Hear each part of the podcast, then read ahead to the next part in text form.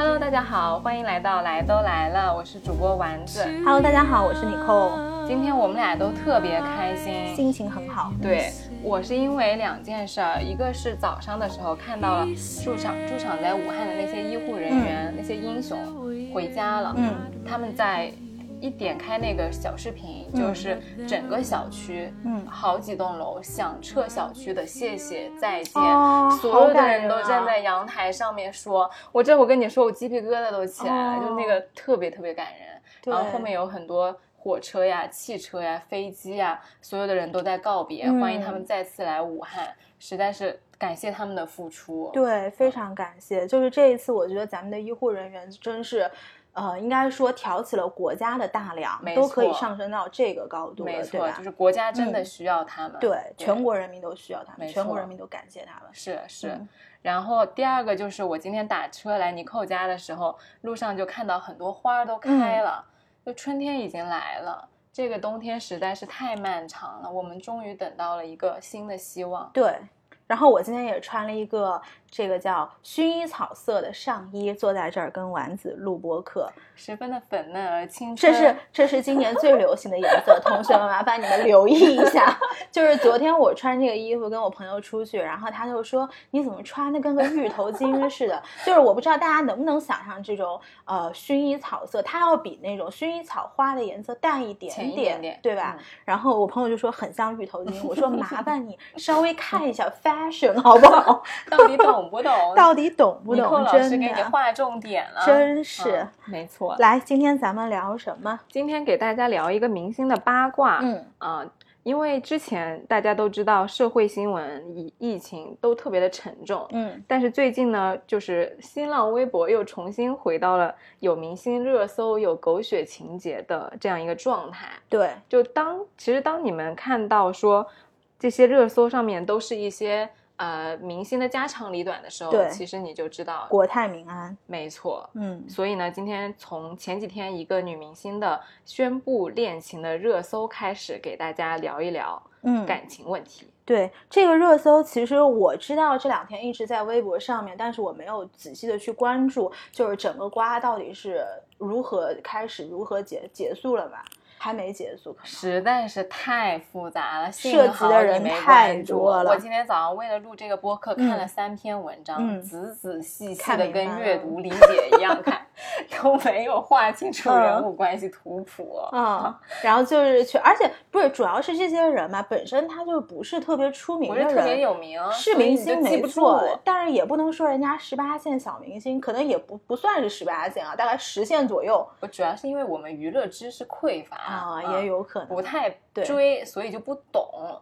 对对对对，没错。所以呢，今天其实，但是这个不是重点，嗯简单给大家介绍，就是说有一个女明星前两天公布了恋情，但是不但没有被大家祝福，反而嗯被扒皮了，嗯说她介入人家的婚姻。嗯同时，在扒皮说介入人家婚姻的时候呢，还扒她前一段也介入人家婚姻，嗯而且就是当上一段那个被介入婚姻的女方是军婚，哦，那这个还有点法律责任在里面。，对，就相当严肃的一件事儿。所以这一次呢，就是同时扒出来他介入的这一次被介入的那个女生呢，也是当时劈腿嗯跟这个男主角在一起了。嗯所以就这个事件呢比较混乱，嗯每一个人都多多少少比较纠结。就是很多人劈腿，很多人出轨，对情况很复杂，场我们也说不清。没关系，这个大家有兴趣自己去研究，嗯在所不论。但是我们今天想跟大家讨论的是，为什么总是有这种所谓的渣男，嗯，他总是能得到女孩子的喜爱，对总是能让女孩子又爱又恨，但是就离不开。对以及女孩子在介入别人感情的时候，她所承担的后果是什么？对，没错，就是其实这个事件里面，虽然我没有跟啊，但是有一句话，这个女明星说的，我这边还写个手机上给大家念一下，我特印象特别深刻。她就说，我一开始不知道他已婚，知道之后又爱他爱的难以自拔，我还觉得真爱没有错，我觉得这个实在是太恐怖了，这个观点啊是不是很恐怖？是但是就是从我自己的角度，我会觉得，呃，虽然大家在所有的这种感情当中，可能更多关注到的是一个原配跟小三的这个关系，但是呢，我是觉得有的时候，呃，可能真正就是也不是说需要承担责任，就是需要承担最多责任的那个人，你可能是这个男方。对，或者说是，嗯，知道，就明明你自己已经有一个稳定关系的伴侣了，你还去聊人家别人，聊新的人。对，就这里我可以跟大家说一个，我在很年少的时候，就是有一个自身亲身经历，突然转换到了八卦时间。对，虽然我们今天录的时候是大下午，外面阳光普照，是这样的，就是大家都知道，我当年就是在很小的时候出国读书。然后呢，我跟这个男生呢，他这个男生原本是我高中同桌的男朋友，好朋友的男朋友，呃，就是同学的男朋友。OK，但是你知道，高中时期这种同学，其实呃，这种同学其实你是当他好朋友，对方也是当你好朋友的。对对。然后呢，就是我跟她男朋友，我们出国了，并且去了同一个学校。然后呢？因为可能当时年纪比较小嘛，在外两个人就算是相依为命吧，就是，呃，也会相互帮助。然后大概过了半年之后，我又觉得这个男生确实是不错，长得也挺帅的，嗯。然后当时年纪比较小，我们当时就好了。怎么好的呢？怎么就什么叫怎么好的？就像所有的好的一样，开始就好了呀。他聊你的吗？嗯，其实当时。哎，其实这时间很久了，就是我都有点不记得了。但是应该是他主动撩我的吧？那因为那个时候他们俩还他还在跟你的好朋友在一起吗？是这样的，就是我当时首先被他撩的时候，以我当时这个年少无知的状态，我就默认说你都来撩我了，那你肯定跟他这个人分手了，对对吧？那个时候你就没有概念说有人会劈腿的。对呀，当时我才十八岁，我怎么能够有人做这种事儿呢？就只简直是知识盲区，就是知识盲区。然后当时就跟这个男的在一起了，然后我们也度过了一段很快乐的时光。然后我也没有去追究他跟他这个所谓的前女友到底是什么状态。然后当然那个时候我出国了，所以跟这个高中同学也算是断联了。然后所以我从这个女生那边我也不知道他们两个之间是不是有一些那个就是。感觉还在一起，因为还有一个点就是，当时像这种呃微信啊，还有各种 social media 这种社交媒体，其实没有这么发达，就是你不会去实时跟踪他们他们的这个消息。当然，其实大家用的最多的就是 QQ 啊，对吧？所以其实那个时间你是沉浸在了一种无知的幸福当中，对，非常的幸福。这个男生他很会很会，就是他非常懂女生。什么叫很会？就是就是很懂女生，然后他可以给你提供很多的情感价值，尤其当时作为一个小女生的我，其实是很吃这种情绪价值的。能举个例子吗？举例子，大姐，这十几年前的事儿了，我例子我还真是记不得。但是哦，就是我跟大家说一个我人生觉得最浪漫的事情，就当时啊，我觉得是可能我人生这一辈子经历的最浪漫的事儿，就是有一次我们当时是在长岛读书，然后长岛它南边有一个叫 Fire Island，这个 Island 呢，它那个边界是私人私有化的，嗯，然后呢，它有一天晚上，我说我。那个不想看书了，因为我们当时在 final 期间，然后我又说我现在压力特别大，然后怎么怎么着，然后他打电话，他就说你下来。然后我我当时就下去了，嗯，然后他就开着车带我直接开到那个 Fire Island 的旁边，就我现在都记得那个就整个画面，就是我们进入 Fire Island 是要从长岛走过一个很长很长的桥，你可以想象可能是现在杨浦大桥的两倍的长度，然后周围全是海，然后开到那个大桥的顶端，它就是一个灯塔。但是那个灯塔，只要一过了那个灯塔，它前面的一片海域就是私有的了。然后它那个私有海域旁边是有很高的芦苇丛，但是因为是私有海域，所以我们不能随便进入。当时应该是凌晨一二一两点钟这样了。嗯，然后他说我们去试试吧，然后我们就开进去了。但是开进去之后，其实我们被警察发现了。天哪！对，你就想前面是一片大海，后面是芦苇丛，然后有警察发现我们了之后，他就那个他说不行，我们得赶紧走。嗯，然后后来他就把那个车熄火了，嗯，然后熄火之后，它就慢慢的滑入了那个芦苇丛当中。就是因为我们熄火了之后，你灯也熄了，什么东西？对对对，警察从远处是看不到我们的。然后我们当时两个人就很紧张，然后旁边就是大海的声音，然后那边又有警察追我们。就是小女生会非常喜欢那种像电影霸道总裁式的，就带一点刺激、带一点浪漫的这种气息。他带你去做你以前没有做过的，甚至他带你去冒险的事情。对他带你去冒险，而且这是一种浪漫的冒险，所以他其实有很多很多这种举动，我都很现在因为时间已经很久了，已经记不得了。反正大概这个事情说回来，就是我跟他在一起半年之后，我就发现其实他跟我那个同桌是并没有断联的。对他们两个一直是处于在一起的状态，就所谓的留学生在国外有一个女朋友，在国内有一个女朋友，对，就是这种状态。只不过我们那个时候比较早，所以大家也脑子也没有这么清楚。嗯，然后呢，我知道之后，其实我是选择了闭眼，闭眼，闭眼，就是我不去，就是我不想去把它挖这个事情，就是你跟国内的女朋友还在一起或者怎么样。但确实这个行为，我现在想起来那么做，其实也挺幼稚的。就是你容忍了他在国内有一个女朋友，同时和你在一起。对，因为我当时的想法是，反正他在国内，你能怎么着？嗯，那你就是对于他同时有一个国内的女朋友，你不芥蒂吗？以当时的我的想法是，他才是那个陪衬。这是我当时的想法，因为这个人是在我身边的，你是远处的那个，他回家可能一年大概几天、几十天，就仅此而已。你们总有一天会断的，没有必要让我去亲手把这段关系给掐断。当然，这个是我当时的想法，就是已经很早很早了。我就觉得，反正 anyways，这个事情的后来就是这个女的，她他妈居然来美国了，对。然后来美国，万万没想到这个女的来美国了。不仅来美国，她后来还通过反正各种狗血的事情，她知道我跟这个男的在一起了。嗯，对，呃，但是这个女的也很厉害，就是她来美国之后，她知道我跟这个男的在一起，她假装不知道。然后他也默认了这一切，他也默认了这一切，因为对于当时的他来说，他也没有退路了。我都为你来了美国，我还能怎么样？难道我要在刚刚踏上这片领土，我就跟你摊牌撕逼吗？也就是说，当时的状况就是你们俩同时默认有另外一个人在分享你们的男朋友。呃，其实对于我来说，当时这个女生她来美国之后，我基基本上是属于退出的，但是我带着一股火气退出了。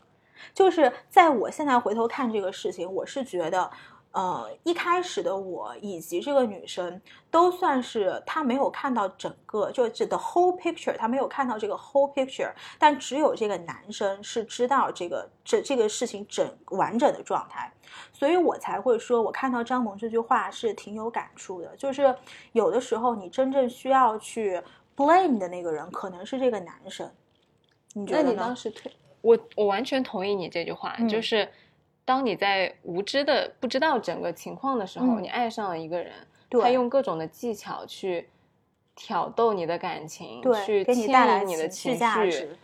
这个时候，当你爱上他之后呢？哎，他告诉你不好意思，我还有一个女朋友，对我没办法放弃他，甚至就是，我就跟那个人其实是一个稳定的关系，但是。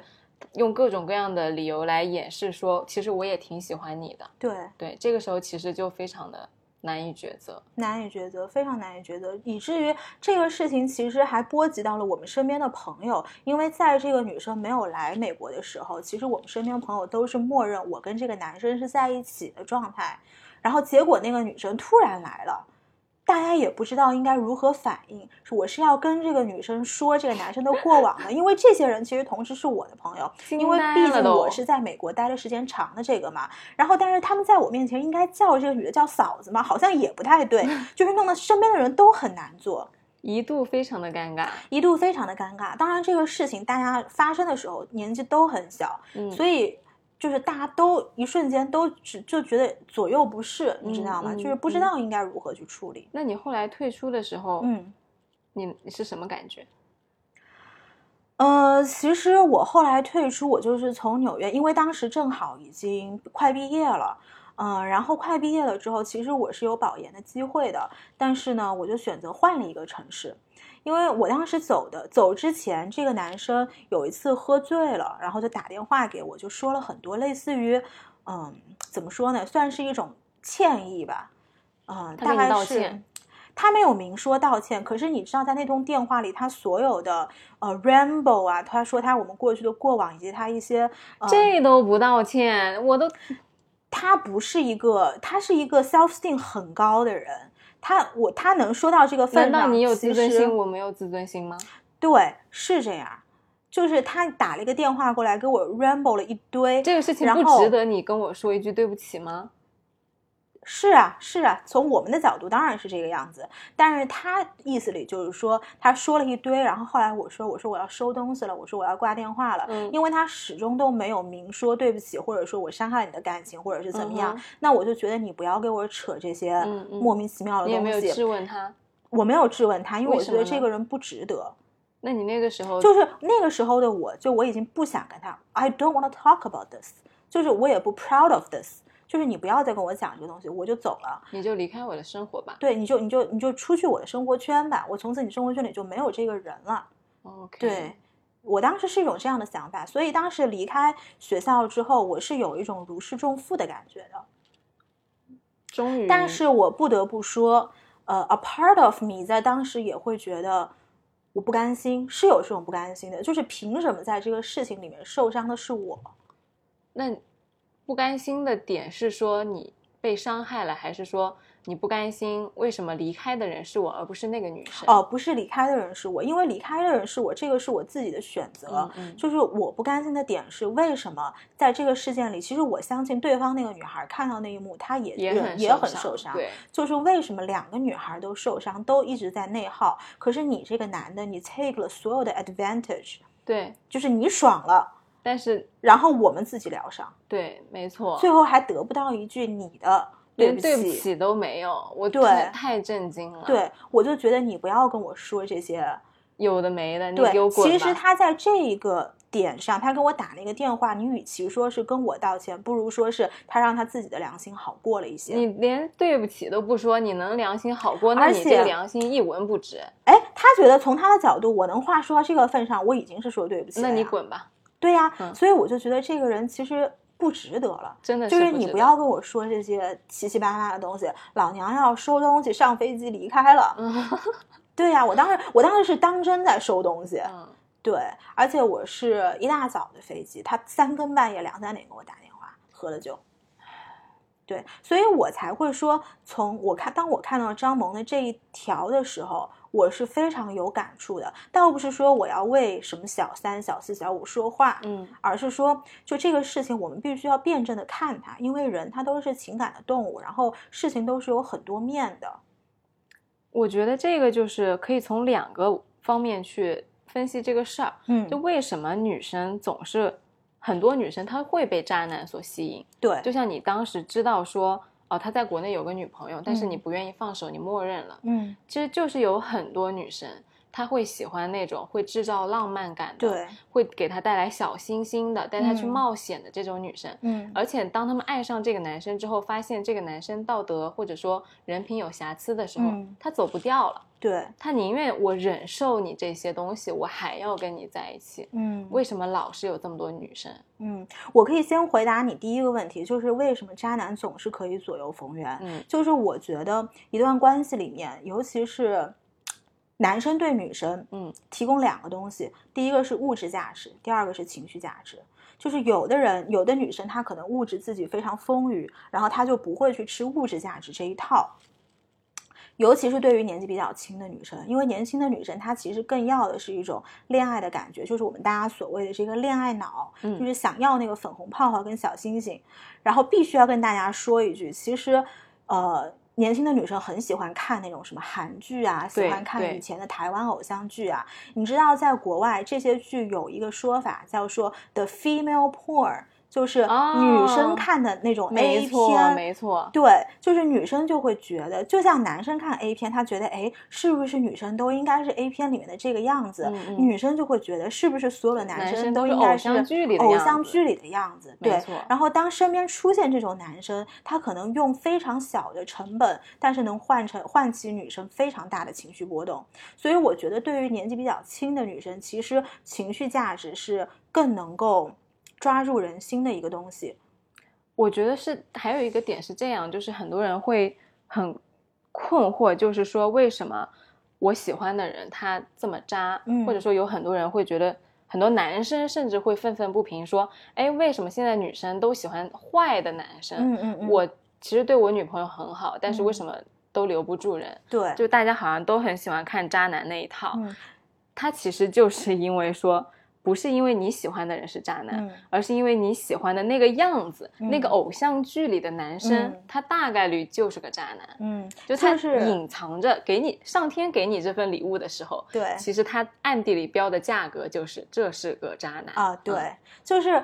呃，我觉得还是那，就是你说的那个价格的点还很好，就是 everything comes in with a price，没错，就只是说这个 price 是你眼前可见的 price，还是说这个男生背后有一个巨大的坑，只是你暂时没有看到而已。它是隐含着的，对，因为你想一下，什么样的人可以给你提供情绪价值？嗯，一般的直男他懂吗？不懂的，就男女其实是。两个完全不同的生物，对，没错。但是为什么会有男生会懂你这么多小心思？为什么你说的每一句话，他都能很准确的 get 到你这个点？嗯，就是因为他自己认真研究过，嗯，他分析过什么样的女生喜欢什么样的东西，他认真的去去对待你。这些女生，她其实是有要回报的。对，她在研究一样东西的同时，她希望这些女生，比如说喜欢、爱上她，对，喜欢她，让她有成就感。对，所以其实当你遇到一个呃很会的男生的时候，其实不一定说这是一个真命天子。对，对你可能要去想一下，为什么他这么会。我们今天也不想做任何的道德评价，嗯，只是想和大家聊一下。当你遇到一个你爱到无法离开，而他恰好又有另另外一半的时候，嗯，你成为第三者的时候，嗯，你可能会面临什么？对，我不知道大家还记不记得，我是在第二期还是第三期给大家讲过一个我朋友的故事，嗯，然后呢，他当时也是跟这个已婚的，呃，所谓的还有一点就是。怎么说位高权重的一个人给他提供了这样的一个 offer，就是说我能够给你带来物质价值，也可以给你带来情绪价值，唯一给不了是你的名分。嗯，然后我朋友当时就很纠结来跟我聊这个事情。你觉得这个事情，我朋友需要答应吗？就是这个男方给他画的一张饼，就是。只要你其实没有 nothing to lose，嗯，你不用付出任何东西，嗯，我可以给你买包，我可以带你全世界去旅游，对，对吧？对。同时呢，我也可以哄你开心，嗯。然后呢，你好像就是除了享受也没有别的，它是不是大概是这样一个蓝图？它这个框架是什么样的？就是说。我首先我是有家庭的，然后我我跟我老婆有点像是各玩各的一个状态，嗯，然后呢，我老婆她也不管我，我经常一个星期可能有五天在外面出差。并且我是一个惯犯，因为之前我也有过女朋友，只是我跟那个女朋友分手了。那么他就问我朋友说：“你愿不愿意来当这样的一个角色？”因为我朋友他自己也是属于不缺钱的状态，所以不可能说去接受他的物质的这种这种 offer。但是这个男生，据我朋友说，也是一个很会很会撩的一个男人，并且他很喜欢玩霸道总裁那一套。其实我相信，我朋友当时 even 去考虑这个事情，还是喜欢他。我觉得这就是一个非常危险的信号，嗯，就是当你在成为第三者，且不论他跟他原配有没有感情的时候，你都面临着非常高的风险。对，就从感情方面来说，其实这个事情，你爱上这个人，或者说你喜欢这个人的时候，他给你的创伤是很大的，嗯，你得不到他的真心的，他明明白白的告诉你。就是我对你的只是像小动物一样的喜欢，我不可能跟我原配离婚的。嗯，我跟你在一起只享受快乐，但是我不承担任何责任。对，你知道这个就背后隐含的含义就是你不值得。对，他会给女生一种就是我只配在她高兴的时候陪她一起玩。嗯，当我难过、伤心，我为这段感情心碎的时候，没有人会到会在我倒下的时候，在后面有一个安全垫接着。就其实我是肉眼可见的看到我朋友那段时间的情绪，包括整个人的状态都非常的不好。他就经常找大家出来喝酒，然后有的时候他会提这个事儿，然后有的时候就闭口不提，但是一个人闷闷不乐。他不提的时候，其实我们都知道这个是为什么。所以就是肉眼可见能看到有对他的情绪是有很大的内耗的，很大的损伤。同时就是。你可能在这段感情里面，你就会变得不自信，对你就会觉得自己不值得，同时会消耗你对人的信任和对简单爱情的憧憬。嗯，就可能当你没有遇到这个人的时候，你会觉得说我自己是一个挺可爱的姑娘，嗯，我也希望遇到一个很爱我的人，我们俩共度一生。那这个时候这个人出现了，他好像就给你描绘了一种现实的蓝图，嗯，就可能在你在遇到别人的时候，你就不会相信。真爱或者说简单的感情了，平淡的，对，平淡的那种细水长流的情感，没错。当你见过那些所谓的大场面和繁华，或者说心跳不灵不灵之后，可能你没办法。去再降低你的阀值，你会觉得身边的人好像都很无趣，好像只有那个渣男能够给你提供你想要的东西的那种感觉。嗯，你这个你让我想到之后，这个朋友他其实有一段时间一直在跟大家说，因为家里面可能也会给他介绍一些条件其实还不错的男生，然后他就去见这些男生，然后就会说觉得大家都好无聊。嗯。其实这种无聊就是跟你刚刚说的一样，因为我已经见过了那些瞬间可以给我情绪这么大起伏的人，那么你剩下的人当然才当然会他让他觉得无聊，但其实这种人才是正常的情感状态。对，没错，对，而且同时渣男的付出是很少的啊，没错，他。所谓给你提供的感情、情绪价值和物质价值，就像他今天早上上班的时候在楼下买了杯咖啡一样，顺手给你买了一杯。嗯，他有财富的同时，他给你的财富是他一千万里面里面的一丢丢。嗯，同时就像哄小猫一样，顺手捋了一下这个女孩的毛，这个女孩就乖乖的。那个女孩她付出的其实是她自己的青春，嗯，和感情。没错，在经历了这样一段感情之后。他会对人的感情会变得特别绝望，嗯，所以就是当一个男生用一个看似是你现在没办法够到的名牌包，或者是呃，好像很惊喜的东西给到你，嗯，其实你不是没有付出的，你你付出的东西是你整个人的单纯和对未来的憧憬，嗯，是的，就是背后还是有一个隐藏的这个这个价值，一个代价。在上面的，对，所以就是。之前你跟我聊过你朋友那个事的时候，我就会觉得说，很多时候，包括你刚刚那个例子，会让我觉得说，那些所谓的心动，那些心潮澎湃，嗯，我之前发过一条微博，就是说，清风只是清风，明月只是明月，一切让我们心动的、心潮澎湃的，只是我们自己，嗯，就就像你刚刚说的，别人不是在跟我们谈恋爱，对，是我们自己在跟我们自己谈恋爱。对，男女之情有时候就是像，让我觉得像大梦一场一样，它只会发生在你对这个世界、你对人性还不是非常清晰的时候。嗯，当你看懂了的时候，经历了的时候，可能这些浪漫的技巧，可能那些呃所谓的更渴望一双平淡的眉眼和一颗真心而温柔的心。没错，对吧？真诚而温柔的心。对，就是。这是我之前一直就是跟我朋友说的，我觉得可能很多看起来非常闪亮的技巧，并不值，并不值得一提，是非常浮夸和虚妄的。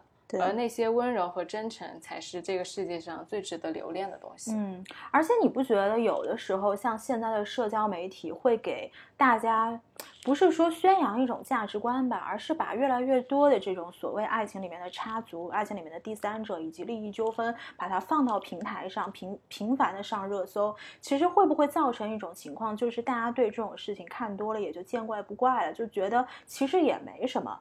因为我还真的遇到那种男生，就觉得说，大家不都这样吗？是，我觉得就是大家见怪不怪，只是说你很难在道德层面上再去谴责他。嗯，但是对于你个人来说，你面临这个选择的时候，你要意识到，在这个事件的背后，你是承担着巨大的风险、巨大的代价。对，就之前吴秀波那个事情不也是吗？对，就是。除了我们刚刚聊的那些感情上面的创伤和代价，在现实生活中，如果你去挑战一个和你的社会地位和阅历不太相符的对手的时候，其实你可能会遭到的就是特别惨痛的代价。嗯。就是我觉得，不管是男女之间的爱情，还是包括朋友之间，你一旦是呃踩到对方的利益边界的时候，你自己要衡量的是你在社会上有没有足够的筹码来帮你打这一仗。如果你没有的话，很可能你要付出的代价是巨大的，而且是你根本没有办法承受的。因为我们在分析说要不要当第三者，可能有些人会说，那我不是，我知道他有原配，或者说我知道他有另外一半。但是我觉得他对我很好啊，我不介意啊，我能够享受到在我这个年龄和我的能力范围内的高阶的物质，嗯，比如说吴秀波的那个跟他在一起的那个小女演员，嗯嗯，她很长时间就有人扒他说，呃，买很多名牌包和私人飞机，哦，坐私人飞机出去旅行，对，就可能是吴秀波给他带来的，嗯，就像这种情况，其实可能女孩子会觉得说，哎，那我是获利了的。我也不在乎他到底是不是爱我，我就是想获得一些物质上的提升。对，那其实，在这种情况下，可能原来当大家都还比较单纯的时候，嗯，你可能会获得。但是现在，随着各种各样的，比如最早的时候就是郎咸平案件，嗯，你知道吗？嗯，然后现在是吴秀波，包括可能伴随着薛之谦、吕雨桐这种案件，让我们看到就是第三者你在。去挑战人家已婚人士的时候，嗯，可能原配会联合起来，对，一起反杀。尤其是这种可以在社会上累积到一定财富以及社会地位的人，就是你凭什么让对方轻易的把这些财富就这样给了你？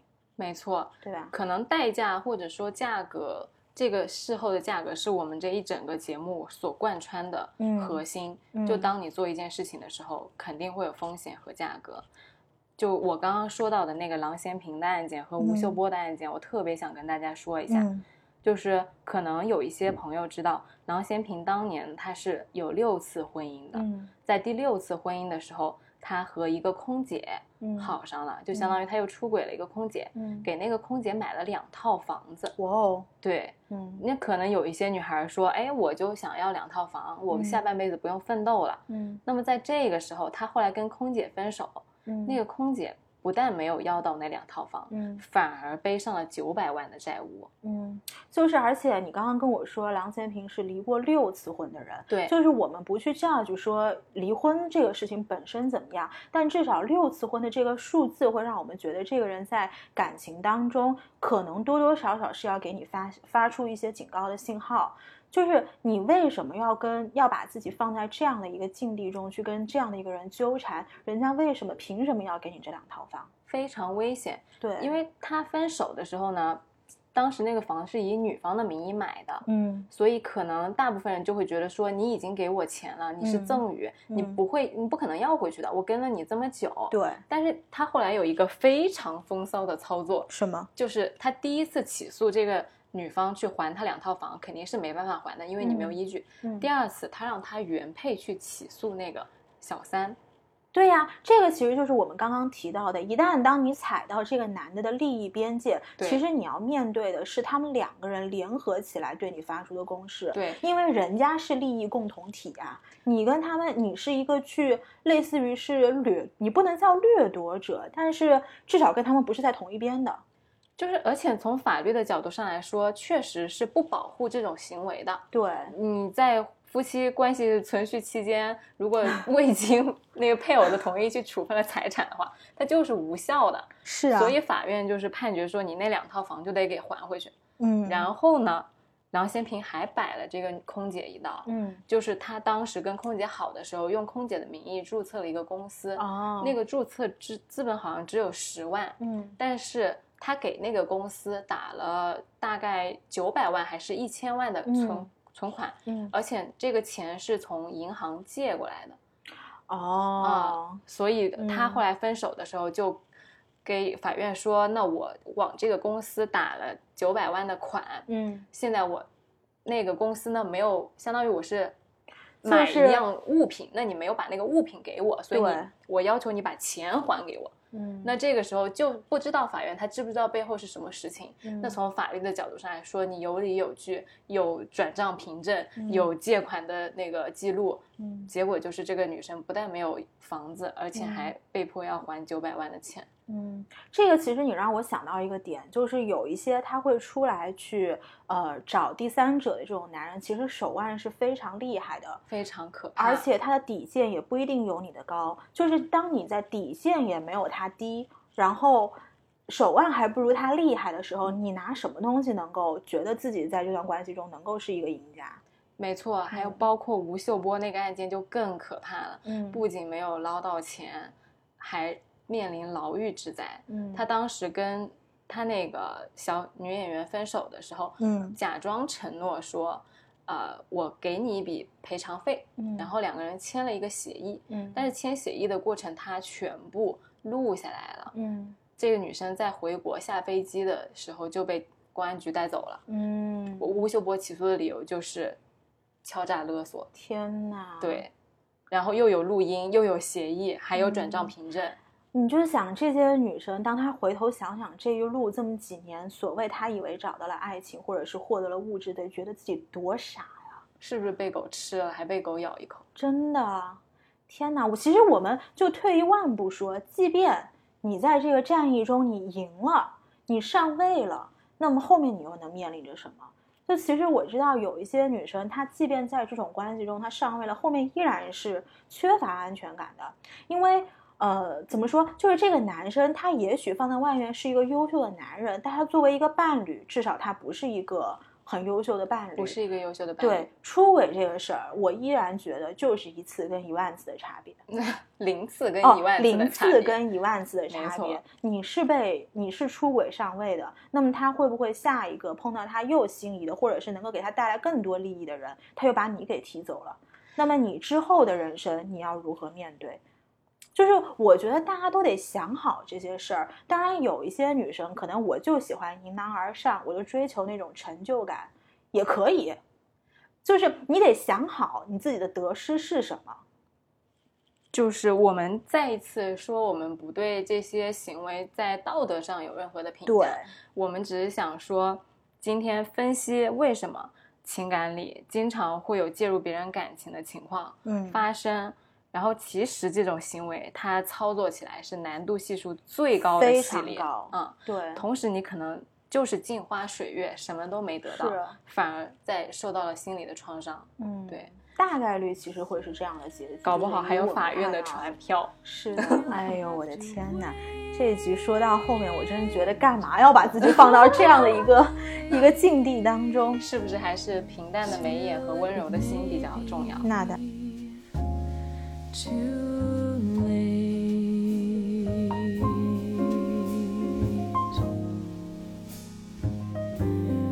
Can't he realize